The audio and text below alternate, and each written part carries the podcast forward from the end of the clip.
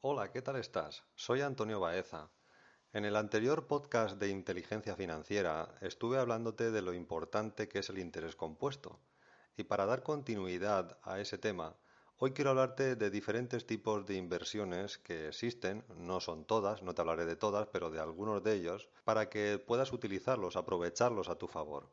Una cosa que sí quiero aclarar es que el hecho de que te mencione diferentes tipos de inversión no significa que te los recomiende todos. Lo único que te aconsejo es que escuches con atención todo el podcast para saber si una inversión es adecuada para ti o no, ya que eso lo decidirás tú. Algo que te diré antes de empezar también es que independientemente del tipo de inversión que uno haga, lo que hace un inversionista experto es tratar de llevar un seguimiento constante de su inversión, para tratar además saber en qué momento debe operar o invertir con el fin de aprovechar la mejor oportunidad en cuanto a beneficios esperados y además tiene muy en cuenta el riesgo que debe asumir para conseguir esos beneficios. Como son varias las inversiones de las que te hablaré, voy a ir numerándolas para ir llevando un orden. Podrás encontrar de todas y cada una de ellas muchísima información, así que voy a hablarte de ellas aunque no profundice mucho en el tema. Empezamos con la primera, acciones de bolsa. Puedes comprarlas en un banco o broker de bolsa que te aconsejo esté regulado en el país que opera y lógicamente te permita comprar acciones. No todos los brokers de bolsa te permiten comprar acciones. En base a lo tolerante que seas al riesgo, si eres moderado o conservador o arriesgado, llegarás a elegir unas acciones u otras. Es bueno que tengas claro, antes de comprar acciones, cuánto tiempo piensas tener las acciones, cuánto dinero pretendes sacar de la venta de esas acciones, cuánto estás dispuesto a perder, porque el riesgo siempre está ahí presente. Ten claro cuál será tu stop o tu tope de pérdidas. Cuidado con el momento que escogemos para comprar acciones y con qué información vamos a basar nuestra decisión. Me refiero a que no hagas caso a los cantos de sirena que a veces se escuchan acerca de si una acción va a subir mucho o va a bajar mucho. Debes de aprender a hacer análisis fundamental y a leer un gráfico antes de comprar acciones. Esto es indispensable para saber por dónde te mueves. Hay que conocer además las comisiones que pagaremos porque de lo contrario se pueden llevar todo el beneficio que esperamos obtener. Un consejo que te daré es no empieces invirtiendo a lo loco, aprende con poca cantidad y diversifica cuando te sea posible. Punto 2. Índices de bolsa. Puedes pensar en un índice como en una cesta de acciones que proporciona una amplia muestra de una industria, sector o economía de un país. Inversión tercera. Divisas. El Forex o Foreign Exchange es como se conoce al mercado de divisas donde se negocia el tipo de cambio. Es en el Forex donde se llevan a cabo las transacciones de compra y venta de divisas que establecen el tipo de cambio en cada momento. Punto 4. Metales. Puedes invertir en metales preciosos como el oro o la plata, o en metales industriales como el cobre y el aluminio. Punto 5. Materias primas. Puedes invertir en materias primas que tengan que ver con la agricultura, la ganadería, con materias primas perecederas o incluso energías fósiles como el petróleo. Punto número 6. Bienes inmobiliarios. Aquí podrías invertir en fondos inmobiliarios o sociedades SOCIMI. Como inversión número 7 eh, tenemos la de los bonos. Un bono es un documento que puede ser canjeado, cambiado por dinero o un servicio. Estos funcionan como una especie de inversión en renta fija, donde el inversionista, nosotros cuando invertimos nuestro dinero, entregamos nuestro capital a largo plazo, 3, 5, 10 años. A cambio, recibimos un cupón anual de una renta predefinida, de los beneficios que esperamos obtener y que están garantizados. La ventaja de estos bonos es que pueden ser tanto públicos como de empresas privadas. Punto 8. Renta fija de corto plazo. Estos son letras del Tesoro y pagarés de empresas, cuyo vencimiento es de plazos inferiores a los 18 meses. La ventaja de estos productos es que se pueden vender fácilmente en el mercado, aunque su rentabilidad no sea muy atractiva. Punto 9. Depósitos monetarios. Te voy a hablar brevemente de al menos cuatro. Cuenta de mercado monetario. Esto es una cuenta de depósito que paga intereses y para la cual se requiere un corto aviso para retirar el dinero. También tenemos el depósito a plazo fijo, el depósito de dinero que no puede ser retirado por un tiempo o periodo de tiempo fijo y que en términos generales, cuanto mayor sea el plazo, mejor es el rendimiento o beneficios del dinero. También tenemos depósito con remuneración. En este tipo de depósitos no se obtendrá dinero en efectivo, sino que se remunerará o se pagará al inversor con un regalo que nos ofrece el banco. Y por último te comentaré también el depósito de llamada. Esto es una cuenta de depósito que permite la retirada de fondos sin penalización alguna. Pasamos al siguiente, al 10. Inversiones alternativas. Aquí tenemos las famosas criptomonedas, además de también planes de inversión en bienes varios. En el 11 te voy a hablar de los planes de pensiones. Bueno, aquí, según los promotores, las aportaciones de dinero que hagamos y el tipo de inversión, encontramos al menos 12 tipos diferentes de planes para que, seas conservador, moderado o arriesgado en las inversiones, encuentres el tuyo. No te voy, por supuesto, a hablar de esos 12 tipos diferentes de planes de inversión. Solo te comentaré un detalle. Y es que en esta, como en cualquier otro tipo de inversión, la entidad que te ofrece el producto, ahora hablamos de los planes de pensiones, a lo mejor puede ser un banco o una compañía aseguradora. Eh, si estuviéramos hablando de un broker, porque queremos trabajar en bolsa, pues sería lo mismo. Todos, todos van a querer conocer antes de que empecemos a trabajar con ellos nuestro perfil inversor. ¿Y cuál es el perfil de un inversor? Bueno, ese perfil se define o se entiende como la relación que existe entre los riesgos que está dispuesto uno a asumir y los rendimientos que espera obtener. Y aquí quiero hacer un breve apunte porque en ocasiones se frivoliza mucho con el término riesgo. Mirad, eh, riesgo no es apuesta. A veces, por desgracia, eh, hay muchas personas que piensan, cuando tengo que arriesgar es como cuando tengo que apostar. No. Cuando uno apuesta es cuando va al casino. Ahí apuesta. A un color o a otro. Al juego que sea. Me da lo mismo si son los dados o las cartas. Se apuesta y punto. En inversiones uno no apuesta. Uno mide los riesgos, conoce perfectamente qué está haciendo, se informa, se forma y después determina qué tipo de riesgo no apuesta quiere asumir para llegar a ganar X dinero. Bien, pues aclarado esto, lo más normal es que la entidad que nos está ofreciendo esta inversión nos hará un cuestionario, unas preguntas, para conocer precisamente cuál es nuestro perfil inversor.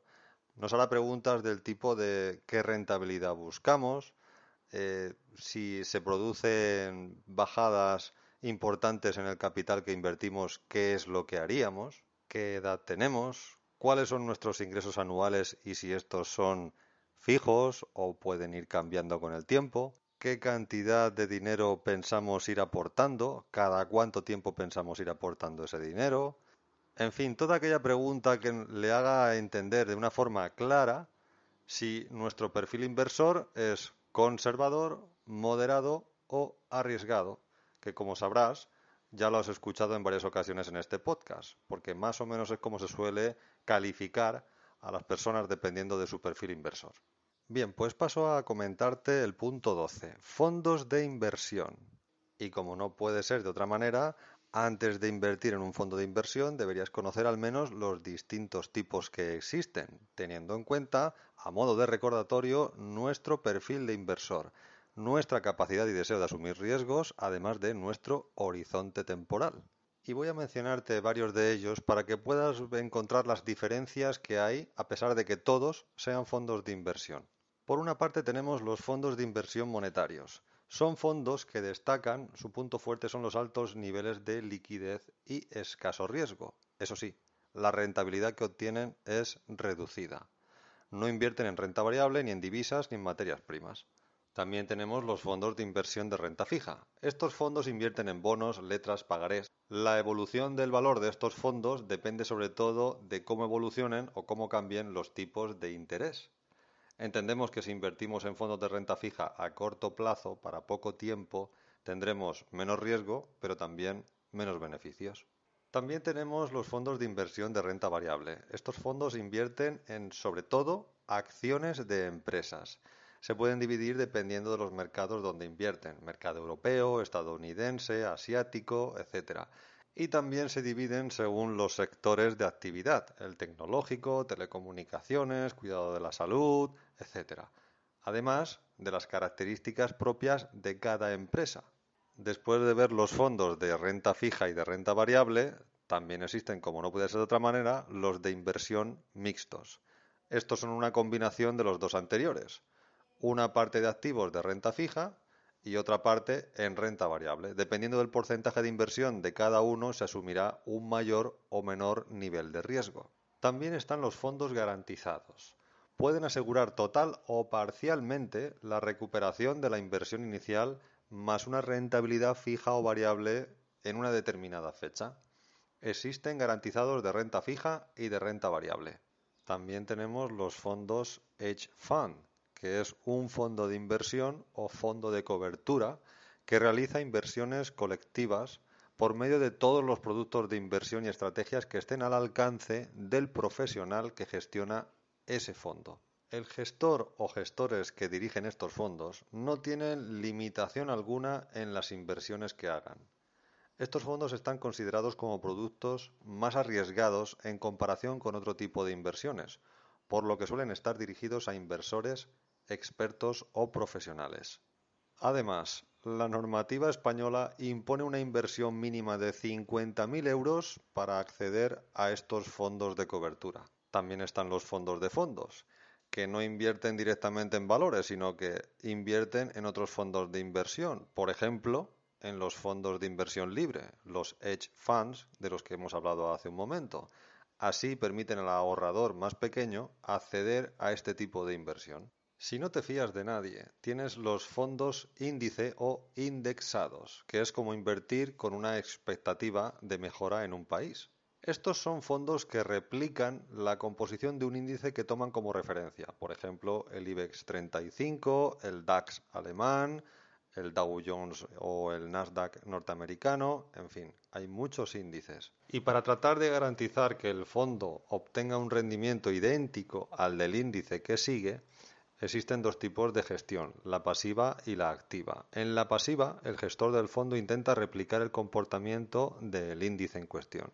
En la activa, el gestor va a tratar de batir, superar el índice de referencia. También tenemos fondos de inversión que desarrollan la conocida inversión en valor o value investing en inglés. Es un estilo creado por Benjamin Graham que se basa en analizar a fondo las compañías para identificar aquellas que están infravaloradas en el mercado. Las acciones de valor además se caracterizan por ser más estables, encuadrándose en sectores ya maduros, no nuevos o emergentes, y que tienen una gran visibilidad en los resultados cuando reparten sus dividendos. Por otro lado, tenemos los fondos que invierten en acciones denominadas de crecimiento o growth stocks, es decir, son empresas en fase de expansión y que consideramos que pueden continuar creciendo de forma significativa en los años siguientes. Se caracterizan estos fondos de inversión por operar en mercados cambiantes, con mucha competencia, pero con compañías que triunfan de forma clara y que presentan un producto o servicio de gran valor añadido. Un claro ejemplo de esto es la tecnología. Y por último, te quiero hablar de los gestores de inversión llamados robo-advisors. Los robo-advisors o gestores de inversión automatizados son una forma de invertir simple, automatizada y adaptada a cada perfil de inversión. Se trata de plataformas de inversión que a partir de un test determinan tu perfil de inversor y te ofrecen una cartera personalizada con productos elegidos por sus analistas financieros junto con algoritmos informáticos. Normalmente, estos gestores de inversión automatizados invierten en productos con muy bajas comisiones, como son los fondos de inversión indexados, de los cuales hablamos anteriormente, que replican un índice bursátil los cuales han demostrado tener mejores rentabilidades históricas que los fondos de gestión activa. Además, sus carteras están compuestas por miles de empresas de las más grandes del mundo. Y no te voy a hablar de más tipos de inversiones financieras, aunque no te quepa duda, existen muchas más. Tan solo quiero dedicar un momento a hacerte algunas recomendaciones y sugerencias. Y es que si inviertes en acciones de bolsa por medio de un fondo de inversión, te aseguras de que el capital va a estar diversificado. Te recomiendo que lo hagas a largo plazo y manteniéndote informado de tu inversión, conociendo quién es el gestor y su recorrido en la gestión del fondo. Infórmate en detalle sobre qué tipos de fondos de inversión hay, cómo se gestionan, qué es lo importante de un fondo de inversión. Importantísimo. ¿Qué comisiones vas a tener que pagar? Ojo con esto, para que no se coman tu beneficio. Determina de antemano si vas a eh, traspasar dinero a este fondo cada tres o seis meses. Da igual si es un fondo o si vas a dedicarte luego a otro tipo de inversión. La cuestión es que tengas claro cuánta cantidad de dinero vas a seguir aportando y cada cuánto tiempo lo vas a hacer. No inviertas en bolsa a largo plazo si vas a querer sacar el dinero en poco tiempo. Para eso te sale más a cuenta hacer otro tipo de inversiones. También ten en cuenta que a lo largo del tiempo, por ejemplo, de 25 años en bolsa, vas a tener que soportar al menos dos veces la pérdida de aproximadamente de un 40 a un 50% del valor de tu cuenta. Esto no es que lo diga yo, sino que históricamente lo puedes comprobar. Siempre hay oscilaciones en el precio y hay crisis y hay caídas en los precios. Si no vas a poder soportar esto, vas a sacar el dinero cuando esté más barato y comprarás cuando esté más caro. Justo lo que no hay que hacer. Por lo tanto, si crees que no vas a poder soportarlo, mejor busca otras opciones de inversión. Compra bonos, que aunque no te den la misma rentabilidad, al menos sabes que la rentabilidad es segura, aunque más pequeña. Si no conoces muy bien los detalles de la inversión que vas a hacer o no confías en el tipo de inversión o en el gestor, no inviertas. Mis últimas recomendaciones. Conoce tu tolerancia al riesgo. ¿Qué pasaría si tus inversiones perdiesen en pocos días un 10%? ¿Y si perdiesen un 20%? Debes conocer muy bien cómo responderías ante estas situaciones para elegir la mejor inversión para ti. No te confíes de las rentabilidades históricas. Rentabilidades pasadas no garantizan resultados futuros. No lo olvides. Diversifica. No pongas todos los huevos en la misma cesta. Dependerá mucho del tipo de inversión, pero diversificar es importantísimo para disminuir precisamente el riesgo de una inversión. Y sobre todo, infórmate. Nunca inviertas tu dinero en algo que no entiendas, por muy atractiva que parezca una inversión. Si no conoces sus entresijos, puedes acabar perdiendo mucho dinero. Por eso, infórmate y fórmate. Un libro que te puede resultar útil es el de Cómo invertir en fondos de inversión con sentido común de John C. Bogle. Es un libro extenso, pero eh, a la vez interesante si crees que te va a interesar este tipo de inversiones, o sea, la inversión en fondos de inversión. Te lo recomiendo si realmente ese es tu interés. No olvides una cosa, y esto lo comentamos en el podcast anterior, y es que la inflación o subida del IPC no perdona. En los últimos 20 años en España la media de la subida del IPC ha sido de un 2,08%. Es decir, ese es el porcentaje que como media, año tras año y en los últimos 20 que hemos pasado, el dinero, tu dinero y el mío, han perdido valor. Por eso es un dato también a tener en cuenta, además de los impuestos y comisiones que puedan tener nuestras inversiones. De ahí la importancia de que vayamos adquiriendo, si es que no la tenemos ya, la cultura financiera que necesitamos para hacer crecer nuestros ahorros, de manera que el dinero trabaje para nosotros. Y ese es mi deseo para ti, que a través de tus inversiones inteligentes puedas llegar a disfrutar de la calidad de vida que realmente quieres tener. Me despido de ti, hasta el próximo podcast. Si quieres dejarnos algún tipo de comentario, lo puedes hacer a través de las redes sociales. Saludos.